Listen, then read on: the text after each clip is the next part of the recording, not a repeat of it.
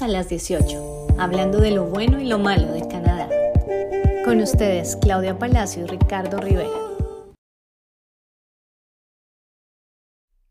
Ricardo, ¿cómo estás? Muy bien, ¿y tú cómo vas? Bien, Ricardo, pero te cuento que no te veo en la pantalla. Así que te toca conversarme para saber que estoy acompañada, porque de lo contrario, no. ¿Pero me ves ya o todavía no? No, no te veo para nada. ¿Qué? Espera un segundo. Espérate a ver no sé, Instagram últimamente no ha sido como muy amigable para los lives por alguna razón. Yo te veo perfecto. Ah, pues entonces trabajemos con esto. Mientras me converso, yo sé que tú estás ahí conmigo. Dale, súper. ¿Cómo estás? ¿Cómo va todo? Muy bien, afortunadamente. ¿Cómo vas tú? Llevamos tiempo ya sin, sin salir en estos lives. No sé, nos tomamos nuestro buen descanso. Es necesario también. sí, era más que necesario salir de vacaciones en diciembre. Así es. Ven, hay personas que me dicen que nos escuchan, ¿nos pueden confirmar, por favor, si están, si nos están oyendo? ¿Alguien que pueda poner ahí en el chat? Sí, sí, no, sí nos están oyendo bien. O sea, yo, yo veo corazoncitos, yo creería que sí nos están oyendo porque veo corazoncitos pasar por aquí. Sí. También, no, súper bien. Entonces, vamos bien, vamos bien. Perfecto. Óigame, últimamente ha habido bastantes noticias en cuanto a inmigración. Eso como que no para, ¿no? No, eso no para. Esto nunca para. Em, no hay nada constante. Aquí lo único constante es el cambio. Y pues nada, el aprendizaje que tenemos que tener toda la vida, porque de lo contrario, Ricardo, estamos por fuera de esta jugada. Interesante. Y se vienen muchos cambios también para los estudiantes internacionales, para las personas que quieran venir a estudiar aquí a Canadá, sobre todo. ¿Sabes es lo que pasa? Que con todo este revuelo que ha habido con los estudiantes internacionales, con el gobierno diciendo que hay demasiada gente temporal aquí, que hay que limitarlo de alguna forma, tenemos que aprender a jugar el, el partidito que estamos entrando. Correcto. Ya no es tan sencillo como sencillamente vengo, estudio y ya con un año de trabajo apliqué por el Canadian Experience Class.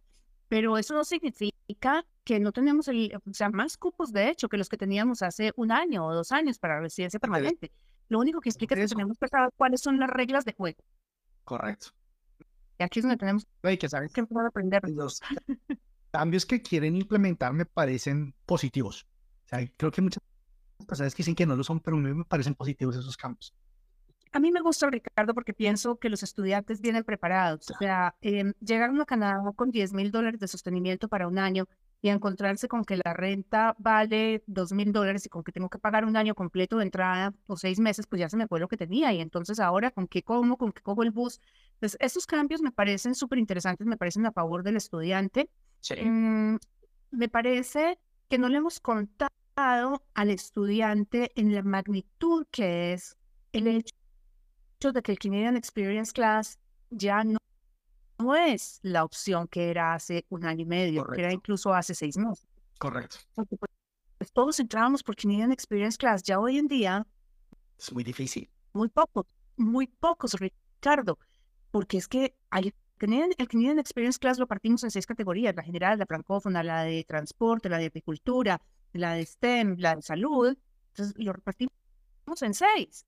Pero encima de todo, de la cuota general, le quitamos la mitad porque le dimos la mitad de toda la cuota a los programas de nominación provincial. Entonces, ahí, es donde entra el tema de hoy. La mitad de los estudiantes internacionales vienen a Ontario. Resulta que Ontario es una provincia muy particular para inmigrar, no es que sea imposible, vamos a tener 19 mil cupos. Eh, para el año entrante, este año debemos estar por encima de, o sea, muy cerca de esa cifra, pero aún así son solamente menos de 20 mil, lo que significa que tenemos que saber, no es que sea difícil, lo que pasa es que le estamos apuntando a lo que no es. Oye, está interesante esa parte. Le estamos apuntando a lo que no es. ¿Qué te refieres con eso? ¿A qué me refiero? Que todos sabemos que en Ontario el estudiante internacional puede aplicar a una nominación provincial con una oferta de trabajo. Correcto. Y entonces nos concentramos en que la compañía tiene que tener cinco empleados en nómina que sean residentes o ciudadanos canadienses y facturar un millón de dólares si está en Toronto, que si está fuera del área metropolitana de Toronto son tres empleados en nómina que sean residentes o ciudadanos y facturen medio millón. Y entonces, listo, ya, ya estudié o estoy aquí como acompañante, cualquiera de los dos, porque funciona igual para los dos. Y entonces ya hablé con la compañía y la compañía me dijo que sí, quiero montar el perfil. Listo, súper chévere, pero se nos olvida que esas rondas de invitación no solamente requieren el soporte de la compañía, sino que tienen unos códigos específicos. Y entonces, listo, yo le complico la vida a la compañía y le digo, señores compañía, necesito que me suban el salario a esto, en la, media de la ocupación, cuando soy, o sea, el acompañante, cuando ya me han pasado los dos años de haberme graduado, y con esfuerzo la compañía dice que sí, y resulta que por ahí no era, porque soy estudiante internacional y mi código no estaba por ahí. Eh, entonces, ¿cómo es la cosa? Ontario tiene cinco categorías, Ricardo, cinco, que son cinco, cinco categorías para poder aplicar sin necesidad de tener una oferta de trabajo. Sí, señor.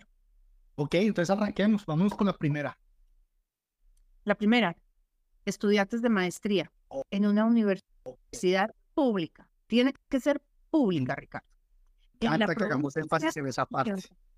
Sí.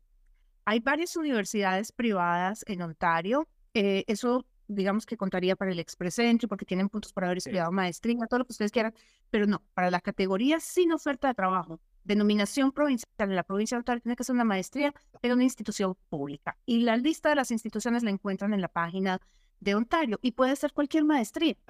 Ahora, Oiga, venga, antes de, que siga, antes de que siga, hacer un pequeño paréntesis acá, antes de echarme la soga al cuello, quiero hacer la aclaración de, me, parece espectacular de que Claudia haga ahínco en, en, en, ese requisito que es tan supremamente importante, eh, el, hecho de que la maestría sea conferida por una institución pública, no privada. No es que yo tenga algo en contra contra los, las, instituciones privadas ni nada que se le parezca. Las instituciones privadas tienen programas muy buenos, son programas que van, están a la vanguardia de lo que se necesita, de lo que necesita el país, pero, pues en este caso, para que esto funcione, tenemos que hacer la especificación de que tiene que ser conferido por una institución pública. Perfecto. Ok. Solamente las públicas funcionan para esta categoría en particular. Eh, listo. Tenemos la maestría y resulta que aquí no necesitamos oferta de trabajo, pero sí es un sistema de puntos. Ok. Y ese sistema de puntos, digamos que es bastante general porque nos dicen, listo, si usted estudia dentro del área metropolitana de Toronto, no le vamos a dar puntos por regionalización. Pero si estudia eh, fuera del área de Toronto, pero dentro del GTA, le damos tres puntos. Si estudia... no, Hamilton está fuera del área metropolitana de Toronto. y ah, eso nos da ocho puntos. Ok. Pero la parte norte de la provincia, o sea, Timmins, Sudbury, allá arriba, da 10 puntos. Pues la cuestión, Ricardo, es esta, que aquí tenemos que hacer claridad en el hecho de que es un master degree, un master degree, y lo repito, master's degree. No es que yo vine a estudiar un programa de dos años en un college o en una universidad, porque yo puedo venir a estudiar una especialización en eh, U of T, si quiere. Pero si es una especialización y no un master's degree, no me sirve para esta categoría. Ah, la categoría es una falta de trabajo. Sí. No, lo iba a poner en, en, en ah, cierto que no me estás viendo ahorita. Em, lo voy a poner en contexto, o sea, el, lo que comúnmente conocemos a nivel college como el Postgraduate Certificate, que en algunas presentaciones he visto que lo, lo, lo, lo, consideran como una maestría. No, esto no clasifica. Eso tiene que ser un master's degree. Perfecto. Exactamente. Va. Entonces, ese, si estudiamos algo en el área de artes, por ejemplo, no vamos a tener puntos pero si lo estudiamos en el área administrativa, nos da puntos, nos da seis puntos, pero si lo estudiamos en el área de ingenierías, nos da 12 puntos. ¿Qué significa eso? Que la gran mayoría de las personas vienen a estudiar maestrías en el área administrativa. Todos los que son MBAs, todos los que son Master in Business con cualquier cosa, con logística, con eh, Business Analytics, con Human Resources, con lo que quieran, es administrativo. Esos son perfiles que nos darían alrededor de 51 puntos en em, la tabla de Ontario y las rondas de, invitación han fluctuado entre 40 y 52, una sola por encima de, de 50 puntos, que fue la de 52, que han sido como 10 rondas. O sea que esa categoría de maestrías es espectacular, pero tiene que ser un master's degree. Pero ahora, aquí algo, venga, antes de, que sigamos, entonces, masters, maestrías en, en, el área administrativa, el MBA, Masters in Business Administration, Masters in Real Estate, uh, Masters in Insurance. La mayoría de, escuelas, en las mejores escuelas, escuelas de negocios top en Canadá, yo creo que ya se empezaron a deshacer del MBA y ahora ya lo hacen todo desenfocado, ¿no? La pregunta que te tengo es la siguiente. Bueno, esto me da un determinado número de puntos, un, atractivo. El, pero realmente ese, ese, ese, ese, esa maestría que voy a hacer, ese dinero que voy a invertir en esa educación, el tiempo que voy a invertir en esa educación, realmente tiene un impacto en el mercado laboral ahorita en la provincia? A ver, Ricardo, más allá de lo que es el impacto en el mercado laboral por lo que yo estudie, es el impacto en el mercado laboral por los contactos que yo hago. Yo puedo estudiar en. UFT es la universidad mejor rankeada de Canadá a nivel mundial, creo que a la parte de Pero si yo estudio en pero yo no hago contactos, es lo mismo que haber estudiado en un college de Sí, pérdidas completamente. Exacto. Entonces, esto se mueve por contactos. ¿Qué tantos contactos puedes hacer tú? ¿Qué soporte te puede brindar la universidad para conseguir esos contactos? Las ferias de empleo, el departamento de Career Services, los profesores que tenga. Eso es lo que va a hacer realmente una diferencia en la institución en la que tú estudias. Y por eso es que las instituciones públicas tienen el mejor soporte, porque son los que tienen el mayor presupuesto. Tienen miles y miles y miles y miles de dólares claro. que vienen no solamente de lo que pagan los estudiantes internacionales, vienen de fondos del gobierno, y vienen de donaciones que hacen personas e instituciones. Claro. Entonces, si ustedes van y miran la Universidad de Ottawa, por ejemplo, la Facultad de Derecho de, de Administración se llama Telfer. ¿Por qué? Porque las donaciones vienen de la familia Telfer. Entonces, tienen no solamente las donaciones para que funcione el edificio, sino las donaciones en becas, las donaciones para preparación, para mandar a los estudiantes de la facultad a tomar cursos adicionales o pagarles internships en ciertas empresas, y eso es lo que se tienen que pegar. Entonces, así de fácil, contactos. Mercado laboral, no, contactos. Uno, si no tiene contactos, puede ser muy bueno en lo que hace y quedarse en la casa. Puede ser el pie de 90 mil dólares, pero no sirve para un carajo, básicamente. Sí, entonces eso más por ese lado. Pero bueno, ya llevamos Master's Degree. Eso nos da entrada sin oferta de trabajo. Entonces, yo no necesito un empleo, solo necesito hacer mi programa. Estos MBAs, eh, usualmente, por lo usual, son dos años, ¿no? Por lo usual. Mm, un año y medio, dos años, tres o cuatro terms. Va. Ah, y pregunta el millón. ¿Estos programas tienen que ser tomados en un full-time basis? Para que te den un permiso de estudio tiene que ser full time y tiene que ser presencial además. Ya no nos funciona que sean online. Ok, no, y te lo pregunto porque la mayoría, si no todas las escuelas de negocios aquí, no solo de a nivel Canadá, tienen las, la división de su programa de MBA, por ejemplo, y tienen la parte ejecutiva, que es el Executive MBA. La mayoría, en, estos programas de, executive, eh, de, de educación ejecutiva, eso siempre lo ofrecen part-time, siempre. Eso no nos puede, puede ser un porque no nos dan el permiso de estudio. Acordemos que para que nos den el permiso de estudio yo tengo que demostrar que mi, mi estudio es full time. Y full time significa como mínimo 15 horas por semana. 15 horas. Y full load de... Va, perfecto. Súper. Entonces, es primero.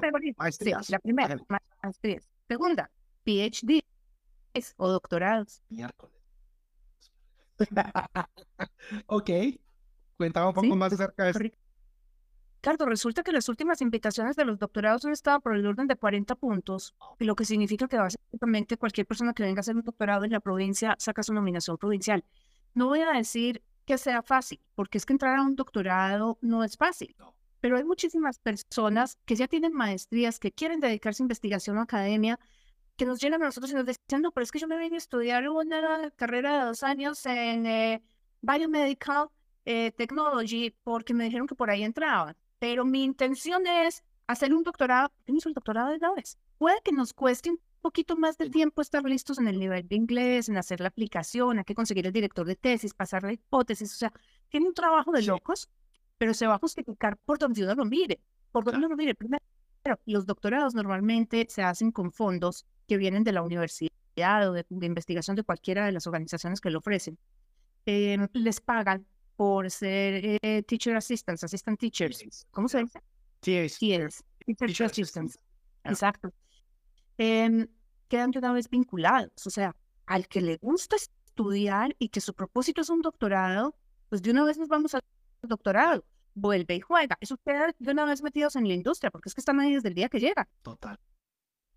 Y hasta donde tengo entendido, por ejemplo, las personas cuando vienen a hacer su doctorado y, se convierten en TAs, terminan trabajando para la misma institución, no tienen que moverse de lado, van, dan sus clases, van a las clases que tienen que asistir, es trabajo pago, son, bueno, son muy buenos salarios teniendo en cuenta que la persona en ese momento es un estudiante. Exactamente. Va, eso. Ahora, vienen las tres categorías, digamos que para la gran mayoría de, las personas que juegan a Ontario, que son los que vienen a estudiar, bueno, ni siquiera que vengan a estudiar realmente, porque estos pueden estar afuera, pero digamos que es donde vemos el, el mayor grupo de personas, que son el Human Capital. Esa es una categoría que tiene Ontario, donde se seleccionan a los candidatos del Express Entry Federal. O sea, yo ni siquiera hago una aplicación a Ontario. Yo tengo mi perfil en el Express Entry Federal y cualquier día me levanto y encuentro un email sorpresa de Ontario que dice Notification of Interest. Nos encantaría que usted aplicara nominación porque nos gustó su perfil. Oiga, pero, oiga, entonces ahí tú, a ver si te entiendo bien, entonces en este stream, en el de Human Capital, significa que yo una vez llegué a Canadá, lo primero que debo de hacer es montar mi perfil en el Express Entry y tenerlo montado, irlo actualizando, o debo esperar un poco. Tenemos que saber primero, Ricardo, cuál es tu perfil para saber si se justifica o no. Porque. exactamente, ese Human Capital, ese Human Capital tiene tres, digamos, tres subsecciones. La primera es el de priorities. O sea, son ocupaciones que están en alta demanda en la provincia y tienen prioridad de selección. Obviamente, como se seleccionan a través del Express Entry, ¿qué significa esto? Que si yo llego a, a Canadá, a Ontario, y quiero montar mi perfil ya, pues tengo que cumplir con el requisito del Federal Skilled Workers. ¿Cuál es el requisito del Federal Skilled Workers? Que yo tenga por lo menos un año de experiencia laboral calificada, continua y pagada, que tenga un nivel de inglés mínimo de 7, que tenga por lo menos high school terminado, que tenga 67 puntos en la escala de 100 y monto mi perfil. Maravilloso. No, se podría porque no tienes la experiencia del año. Pero la puedo tener afuera, porque eso es Federal Skilled Workers. Ahora, ¿no puedo? Ok, va, va, va, listo. Puedo calificar también por el Canadian Experience Class. O sea, ya vine aquí, ya estudié, ya trabajé un año y entro al Express Entry a través del Canadian Experience Class. O sea, me sirve por eso. Okay. O también por los trades. O sea, no importa cómo entre el Express Entry, pero tengo que entrar al Express Entry. De tal manera que tengo un requisito de inglés, tengo un requisito de experiencia laboral que tengo que cumplir. ¿Vale la pena o no vale la pena montarlo allí? Aquí es donde viene la pregunta del millón. Mi trabajo, mi experiencia laboral está en el área de construcción, está en el área de salud o está en el área de ingeniería de sistemas. Porque si no, de poco, con más, poco menos me ayuda bajo estas categorías, Ricardo, porque son ocupaciones en alta demanda. Entonces, ¿qué tenemos en alta demanda? Absolutamente todo lo que hay en construcción. Eso creo que no falta, creo que faltaron los cabinet makers. De resto, mm, plomeros, carpinteros, instaladores de pisos y ventanas, eh, los eh, de drywall, los painters, todos han estado allí, han sido invitados. ¿Hay algunos en las áreas técnicas? Dime. No, iba a decir que son los mejores. En mi opinión, siguen los, eh, los skill trades siguen siendo los mejores programas que hay. Correcto, correcto. Eso tiene una ventaja. Que fíjate que aún siendo, pero esa es otra categoría. Ahora te echo desarrollo. Este es netamente el de prioridades. Este tiene una particularidad, Ricardo, y es que nos exige que yo tenga mínimo un bachelor's degree. O sea, para los que estudiaron programas técnicos en país de origen o que estudiaron programas técnicos aquí, que es su primer programa o tecnológicos de tres años, no nos sirve para esta categoría, ¿ok? Para el de priorities. Yo tengo que tener mínimo un bachelor's degree. Pregrado. Inmigración sí, Ontario está invitando de allí y ha invitado eh, personas, como les digo, en estos sectores. Entonces, pues bueno, por ahí están saliendo casi todos los médicos, eh, por ahí están saliendo muchísimos de los técnicos y tecnólogos en las áreas de ingenierías. Y lo curioso es que salen los técnicos y tecnólogos, pero les piden un bachelor's degree. Porque es que aquí tenemos que hacer realidad en una cosa. Yo creo que en América Latina funciona de la misma manera. En Canadá, un canadiense nacido en Canadá, educado en Canadá desde kinder hasta que se graduó de la carrera, termina la carrera de ingeniería y ese día no empieza a trabajar como ingeniero. Ese día empieza a trabajar como asistente de un ingeniero. Exacto. Y como es el asistente y no hay código para el asistente de ingeniero, entonces se llama un engineering technologist. Ok. Igual al ingeniero que viene de afuera, como no firma como ingeniero porque no tiene el PEng, entonces trabaja como Engineering Technologist. Por eso es que están siendo seleccionados a través de esta categoría, que es bien interesante. Igual, si no oferta de trabajo, estoy en el Express Entry bajo cualquiera de los tres programas que hay allí, que son el Canadian Experience Class, el Federal Skilled Workers, el de los Trades, y un día cualquiera me levanto y encuentro con que Ontario ronda de invitación y me dice, me encantó tu perfil, por favor, manda una aplicación. Haz un correo. Exactamente. Ese es Priorities.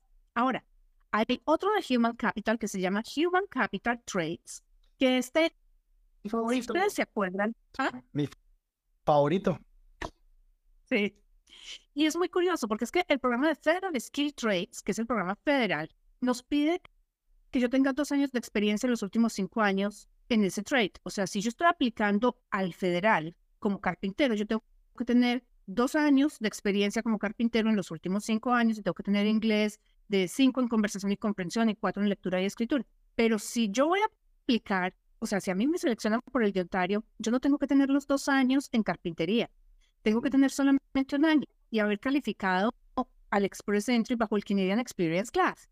Que esto es, digamos que interesante para las personas que vienen a estudiar aquí a Ontario, que tenían eh, eh, trabajos en ingeniería civil, por ejemplo, em, o en administración en país de origen y llegan aquí y son los acompañantes del estudiante internacional y consiguen trabajo en construcción y al año pues cumplieron el año como carpinteros y pusieron su perfil y Ontario los invita por, ahí, vuelve y juega. Construcción en seleccionado, creo que 16 de las 17 rondas que hizo Ontario en el 2023.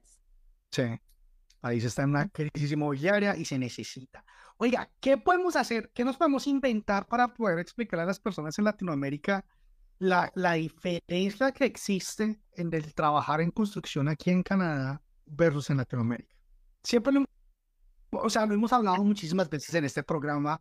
Yo cuando presentaba la, la institución para la cual trabajo, y sobre todo en varias partes de Latinoamérica, hacía ahínco en las presentaciones en, en, en, la importancia de este tipo de programas y, y, la demanda que tienen en el mercado laboral. Hacía cuadros comparativos en cuanto a salario, les trataba de explicar a las personas, pero las personas no, no, no, no, no la cachan, no la cogen. A ver, Ricardo, lo que pasa es que mm, si yo pudiera resumirlo de alguna forma, de alguna forma, yo diría que es que nosotros en Latinoamérica somos clasistas. Eh, y somos discriminatorios. Y nosotros consideramos que en el orden de clases tenemos arriba primero al, eh, al abogado y el médico se le arrima mm, y después vienen los ingenieros y los arquitectos y después seguirán los contadores y después vienen los gerentes administrativos pero de alto nivel. Pero cuando estamos hablando de gente que trabaja en el área de construcción, o sea, sencillamente los mandamos para la base de la pirámide. Yo creo que esa es la estructura latinoamericana que es bastante absurda. Y aquí en Canadá, una persona que trabaja en el área de construcción, primero que todo, para tú llegar a ser electricista, por ejemplo, tienes que, para poderte llamar electricista, tienes que tener 9000 horas de experiencia. Esos son cinco años. Son los mismos cinco años que le piden a uno para tener la licencia de ingeniero. Sí, cinco años, ¿eh? Ahora, sí, son 9000 horas. Es una locura. Pero ahora, pues durante ese proceso, esos cinco años, tú estás trabajando como asistente, estás ganando un excelente salario, em, estás encaminado o encaminada a hacer un proceso que de pronto tiene una mayor chance o una mayor oportunidad de poder obtener esa residencia permanente si lo comparamos con otros, con otras avenidas? Definitivamente, Ricardo, los apprenticeships, porque así es como funciona. Curiosamente, los trades, tú no los aprendes yendo a clase, o sea, tú los aprendes trabajando con alguien que conoce cómo se hacen las cosas.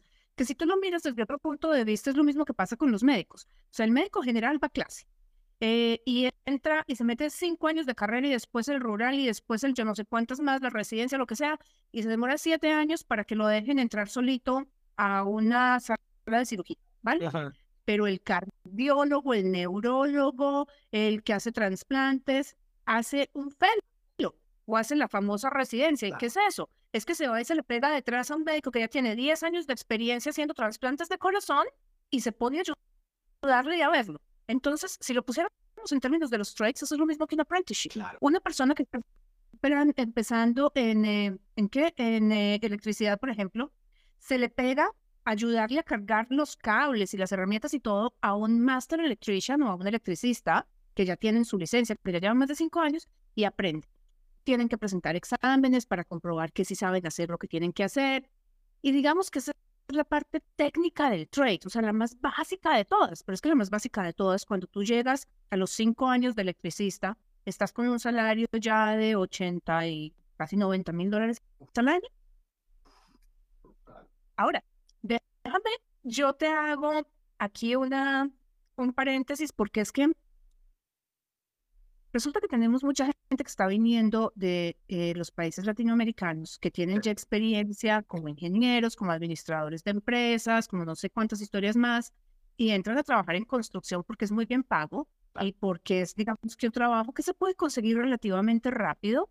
Y yo diría, y esta es mi opinión personal, y yo quiero que tú me digas tú qué piensas, Ricardo. Yo ya vengo a manejar la compañía de, del Mister en Colombia, yo ya era gerente de cualquier cosa. O sea, ya no, pues. buen oficio de administrador, ya sé qué hay que hacer para mantener y crecer una compañía. Llego aquí, aprendo de construcción, hombre, saco la residencia, monto mi compañía de construcción y ya no son 80 mil al año. Una persona, una persona que maneja una, una compañía de construcción y que tiene cuatro o cinco crews, o sea, los grupos de trabajo, se puede estar poniendo cuánto, un cuarto de millón de dólares al año. Fácil. Fácil. Yo pienso que el primer camino para uno ser un empresario exitoso es conocer lo que hace la empresa, o sea, tener por lo menos un poquito de idea. Yo no puedo ser un empresario de con franquicias de restaurantes y primero no tengo ni idea cómo funciona un restaurante. O sea, primero aprendo y luego lo franquicio. Ah, monto el primer después lo franquicio. Entonces, hombre, monto el primero es que aprendo con la plata del mister, como dirían en Colombia. O sea, me pongo a trabajar en carpintería y aprendo eh, cómo se contrata, qué requisitos tiene, cómo se leen los planos, mm, cómo se mueve la industria, cuál es el pago, si se paga por horas, si se paga por eh, pieza de trabajo. Y ya cuando saque la residencia, pues abro mi propia compañía. Una opción interesante, yo diría que sí. Estoy de acuerdo contigo. Estoy de acuerdo contigo. Y yo creo que hemos tenido eh, eh, episodios en los cuales yo pues he comentado de mi experiencia personal. Yo fui una persona que llegó aquí a los 16 años, hice dos años de high school aquí canadiense y hice un título universitario. Yo tengo un título universitario canadiense. Es decir, estuve en una de las mejores universidades de Canadá. Yo no me arrepiento. Es decir, no me arrepiento porque a mí el tener ese título me abrió muchísimas puertas acá. Pero si pudiera volverme en el tiempo y ya conociendo lo que hace un college, lo que voy a aprender en un programa de trades, lo que voy a salir a hacer y el tiempo que me va a tomar tal vez empezar en ese posible retiro, yo hubiera tomado un programa de trades de dos, tres años y me hubiera dedicado y sé que ahorita, pues precisamente yo tengo amigos que ahorita ya se están empezando a retirar ahorita a los 50 ya, y ya tienen casa pagada, ya tienen, tienen varias casas pagadas eh, tienen empresa, pues que ellos ya solo se dedican es a coordinar básicamente, a buscar clientes y el resto ya tienen crews, como tú decías, equipos que van a las, a, donde hacen las construcciones, pues, y hacen lo que tienen que hacer, sea el framing, sea el plumbing, eh, sea lo que sea, ahí involucraron los trades, por supuesto. Exacto, exacto, ellos construyeron un futuro. Entonces yo pienso que tenemos que desmitificar esos trades, porque primero que todo, no es que sea una persona ignorante, ¿no? Por el contrario, es una persona preparada. Eh, segundo, es una persona que tiene una estabilidad económica bastante alta. Y tercero, son trabajadores incansables. Yo me le quito el sombrero a las personas que trabajan en el área de construcción, porque es un trabajo tremendamente pesado mm, y que necesita una, dedicación increíble. Mm. Bueno, y vamos con la quinta. Listo, va, la última. Human Capital French. El francés, ok. Francés es que hoy en día, Ricardo, francés se convirtió en la clave en migrar a Canadá. Hoy hablaba yo con alguien en una consulta y yo les decía, paso que vamos, a la vuelta de 10 años este país verdaderamente va a ser bilingüe. No porque el canadiense haya aprendido francés, porque los inmigrantes todos van a tener que aprender francés. ¿Tú crees? Y entonces, a la vuelta de 10 años, los que no hablemos en francés vamos a estar en desventaja para la búsqueda de trabajo. Ok a mí me parece que el que esté pensando hoy en día en inmigrar a Canadá tiene que hacer dos cosas, o sea, que no son negociables. La primera, el acompañante obligatoriamente aprende inglés, no solamente el que venga a estudiar, el acompañante también, porque de lo contrario no va a conseguir trabajo, se va a quedar en trabajos de supervivencia y Canadá no es un país chévere con un trabajo de supervivencia, definitivamente es una pesadilla. Y lo segundo, aprendemos francés para sacar la residencia y para poder tener unas mejores posibilidades profesionales a futuro. yo pienso que francés es clave aquí. Pero un poco, bueno, entonces yo, pongamos el ejemplo, estoy en Colombia, eh, estoy organizándome para venir a estudiar provincia de Ontario, un programa en em, software development, que es un programa, es un diploma, un advanced diploma de tres años. Y me dices tú que debo estudiar francés. Bueno, ¿eso cómo me va a ayudar a mí? ¿Por qué no? ¿Por qué francés? Espérate. Primero, miremos qué necesitamos para el Human Capital. Y después te digo qué opino del software development.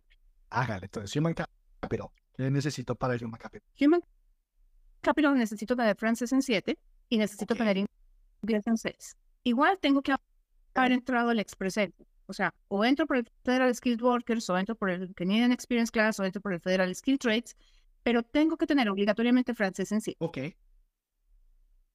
Y vuelve y juega. Las rondas de invitación se hacen por código NOC.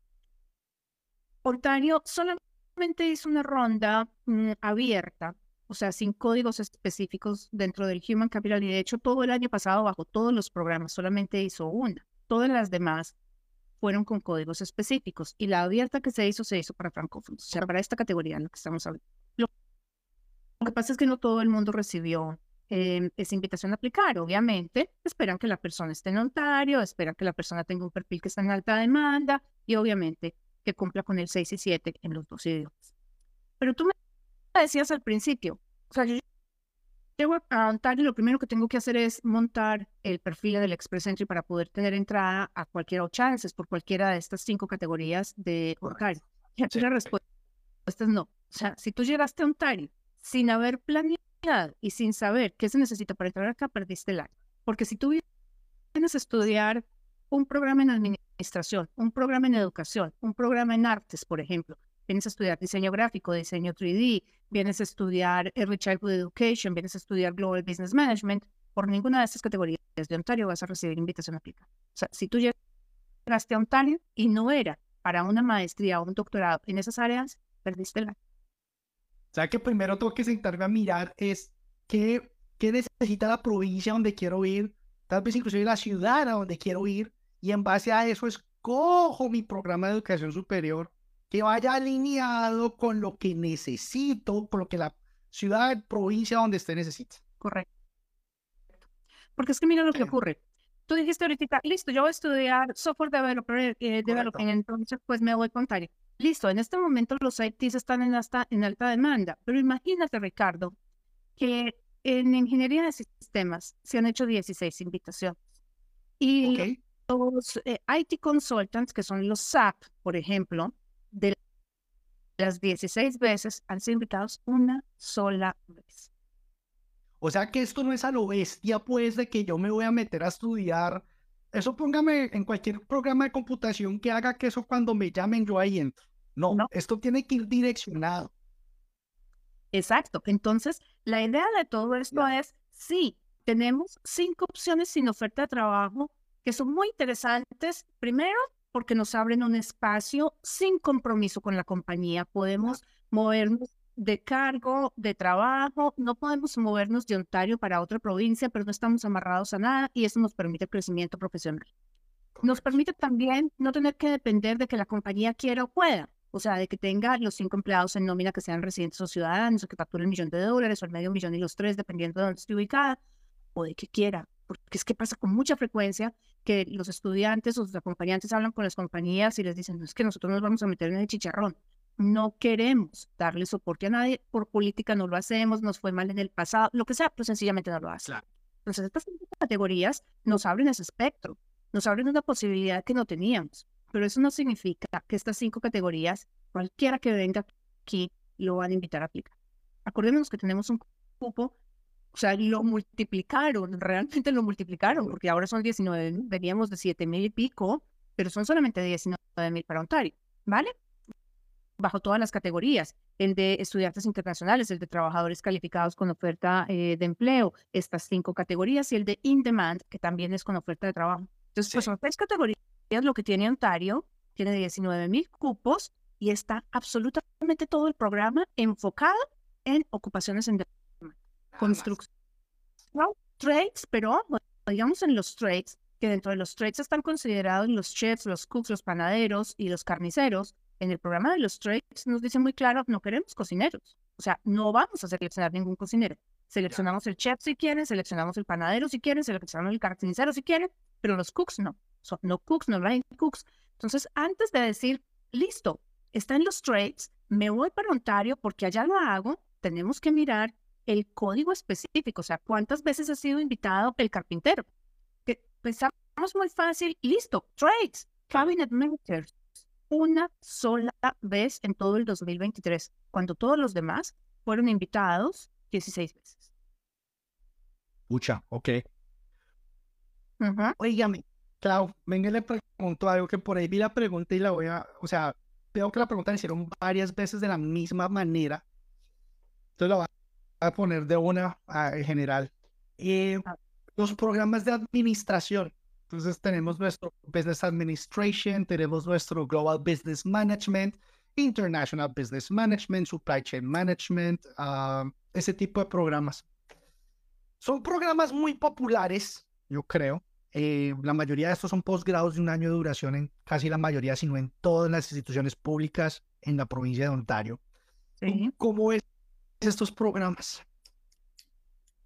Si no es maestría lo que van a estudiar, eh, em, por nominación no lo vamos a sacar. O sea, si tú me dices, voy a estudiar a Ontario un Master's in uh, Management with Human Resources o un Master in Management with Logistics, fantástico, pero tiene que ser una maestría.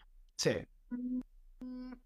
Si tú me dices, me voy a estudiar un Global Business Management en cualquier college de los que tiene Ontario, sí. la respuesta sería, revisa qué puntaje vas a, recibir tú en el Express Entry Federal, con inglés en 9, francés en 7, a ver si eres capaz de entrar con ese puntaje a las rondas generales, a las francófonas, o si has hecho el cambio a algún, eh, alguna de las categorías en alta demanda y te vas como supervisor de recolección de cosechas o te vas para alguno de los trades que están en el category base. Ya. Mm, que ojo, en el category base de los federales, por ejemplo, hay como 10 o 12 trades, pero resulta que solamente hay dos que no son regulados, que son el de carpintero y no me acuerdo cuál es el otro.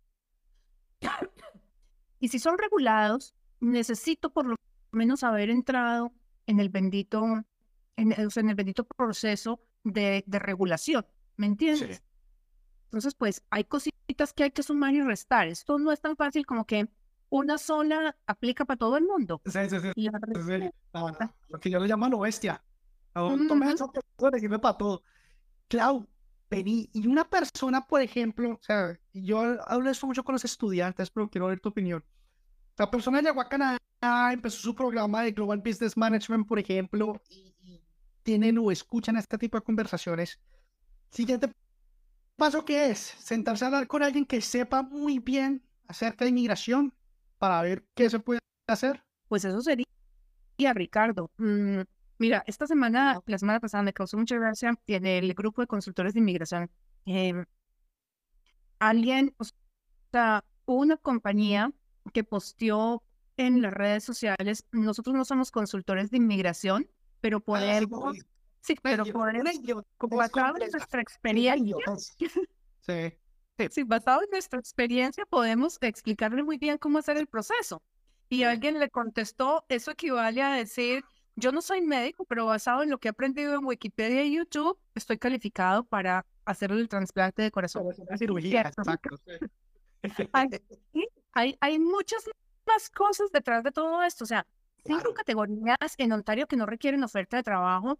O sea, es, es maravilloso. O sea, las posibilidades que le abre a la gente son altísimas.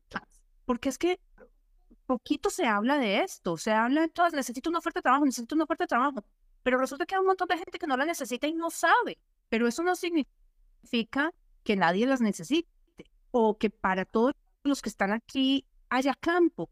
Volvemos a decir, Ontario, cuando, se o sea, cuando nos referimos a categorías distintas a la de maestría y doctorados, está enfocada en todas las categorías, o sea, con oferta de trabajo o sin oferta de trabajo, con excepción de maestrías y doctorados, es por código NOC.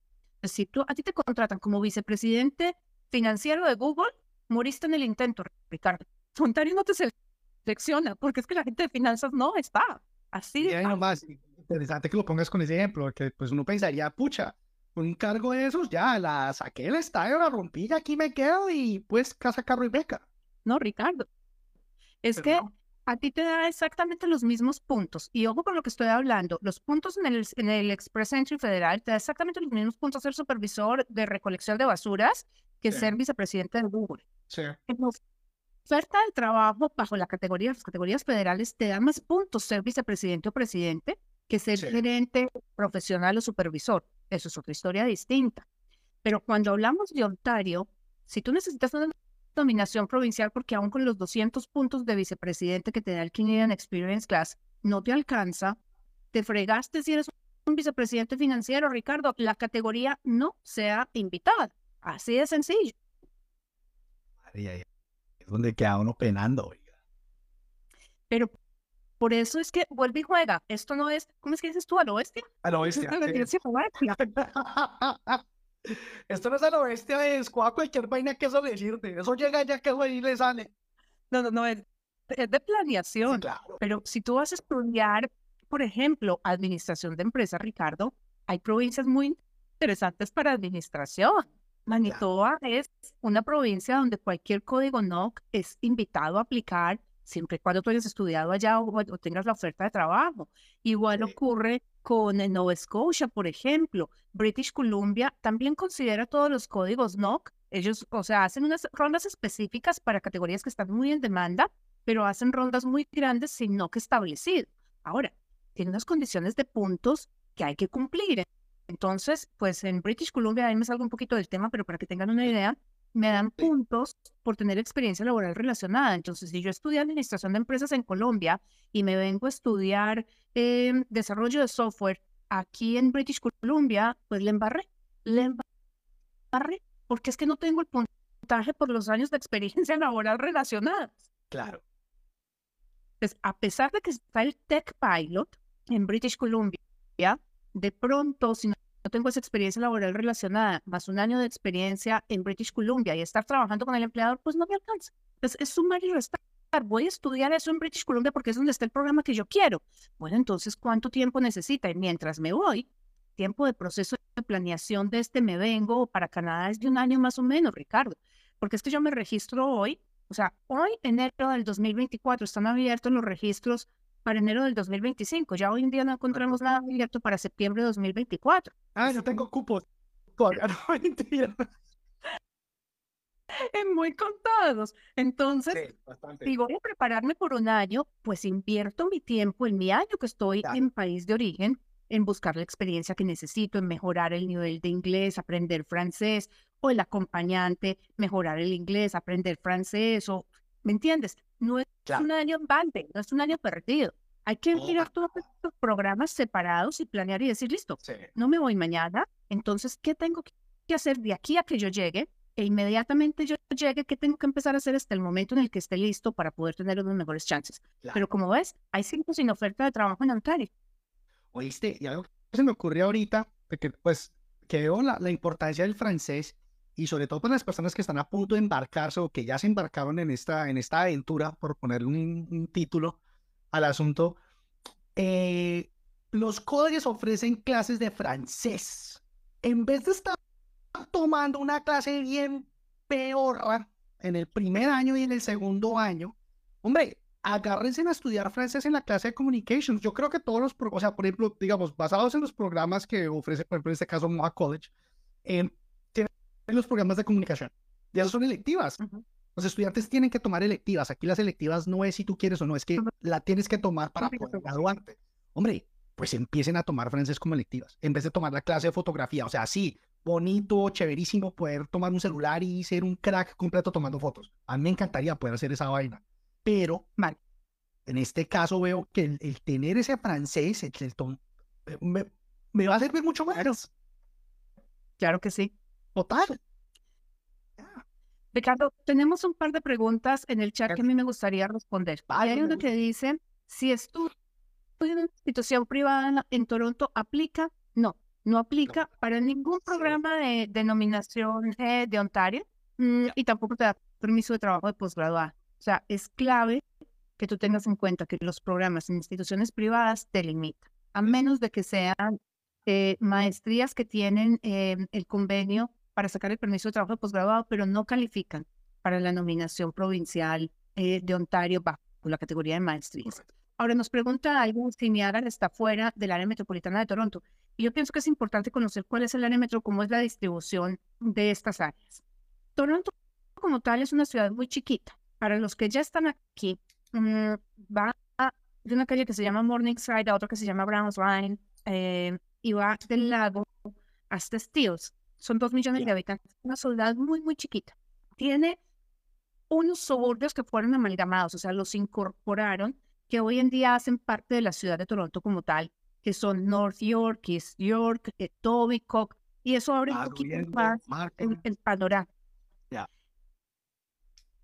Vienen unos suburbios que son ciudades independientes, ya no están amalgamadas, son ciudades independientes, en donde está, por ejemplo, Markham, está Richmond Hill, está Mississauga, está Mississauga, Arlington, Arlington, Ajax, eh, Whitby, mm, Aurora, y ahí hay unos colleges, hay una serie de colleges que ya saben ustedes, están dentro del área metropolitana de Toronto.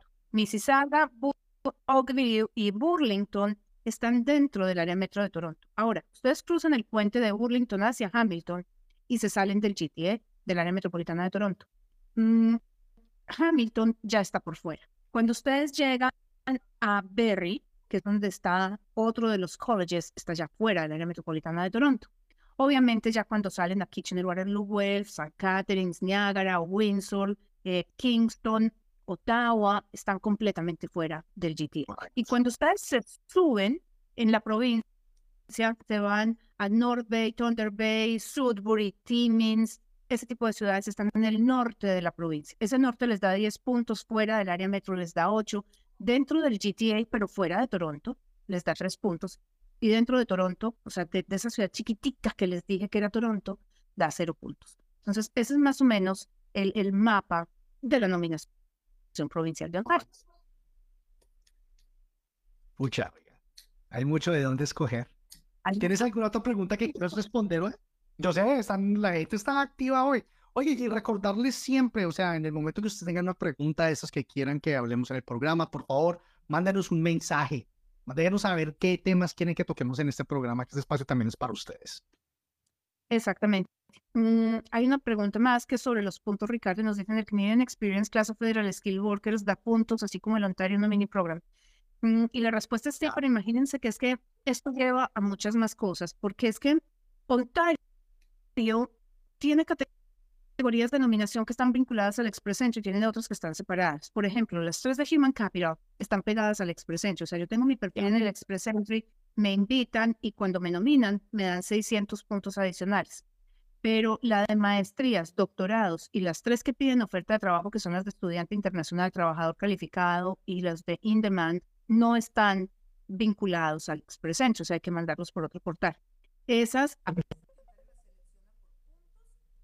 a los federales no entramos por puntos, ya entramos es por tener la nominación. Y esto es otro tema que deberíamos tocar en otro live. ¿Cómo, o sea, cómo se manejan estos puntajes? Porque en las consultas yo veo a la gente muy confundida. Pero ¿cómo así que tengo 51? No, no, pero espere, si es que la última ronda fue de 500, ¿yo por qué tengo tan poquito? Correcto. No, porque es que son tablas distintas.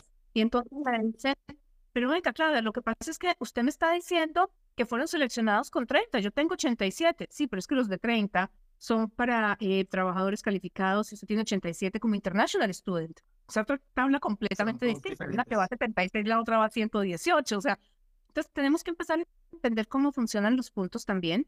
Hay, si yo no estoy muy perdida, Ricardo, hay cerca de 60 tablas de puntuación distintas para todos los programas que tiene Canadá. Por eso es que el énfasis siempre lo hacemos en planeen, no se vengan a lo que, a lo bárbaro, A lo a lo bestia. bestia. Sí, porque tenemos que saber qué Claro. sacamos en los Sí. federales y con los provinciales. Si la selección o la invitación se hace por puntaje o por puntaje más código o sin puntaje Ujú. pero por código o para cualquiera. Sí, Son un montón de cosas. Pero 260 mil, casi 300 mil personas van a recibir la residencia permanente bajo la categoría económica este año, Ricardo. Tal y Sí. como está la cosa, los que la van a recibir son los que estudiaron o trabajaron aquí en Canadá. O sea, estudio sigue siendo la mejor opción. Claro. Lo que pasa es que tenemos que saber dónde voy a estudiar, qué voy a estudiar, en qué voy a trabajar y bajo qué categoría voy a aplicar. Correcto. Sí es. Ah, Bueno, Bien. no sé si tengas más preguntas, Ricardo. 6 y 50, 50 minutos de programa. Espectacular. Clau, un millón de gracias por el tiempo, como siempre. Y a las personas que nos acompañaron en la tarde de hoy, muchísimas gracias. Que nota que estuvieron bastante activos el día de hoy. Recuerden, este espacio es de ustedes también. Por favor, si tienen alguna pregunta, un- algún tema que quieran que manejemos en el programa, mándenos un mensaje. Mándenos un mensaje que nosotros con mucho gusto lo estudiaremos. Y si es un tema que aplica general para todos, hombre, ¿por qué no? Sí, y para esas personas en el chat que dicen, Ricardo, entonces por lo que oigo aquí no hay opciones. Siempre La respuesta es todo lo contrario, siempre hay una opción. Lo que pasa es que aquí, o sea, ya inmigración no es una receta, ya inmigración es tremendamente personalizada. Sí. Entonces, si te sientas de trabajar con un consultor de inmigración, nosotros somos 15 mil o 12 mil 500, de hecho es el último censo. Si te sientas de trabajar con un consultor, te das cuenta que hay muchas cosas que se pueden mover en tu perfil para que entres bajo alguna de las categorías. Aún si toca cambiar de provincia, hay que manejar estrategias de asentamiento, pero todo es posible. La cuestión es cuándo lo vas a hacer y qué tienes que cumplir. Eso es lo que tenemos que aprender a identificar. No quedarnos pensando que como mi amigo lo hizo así, entonces yo lo voy a hacer así, sino sentarnos a analizar qué es lo que yo necesito porque mi perfil es... Intento llamada. Sí. Sí. No, súper. No, claro, un millón de gracias. Y bueno, eh, invitarlos a que nos acompañen el próximo lunes, misma hora, las 18. Aquí estaremos. Un abrazo para todas y A todos. todos los que nos acompañaron, un millón de gracias. Chao, Y así, chao. Ricardo. Chao.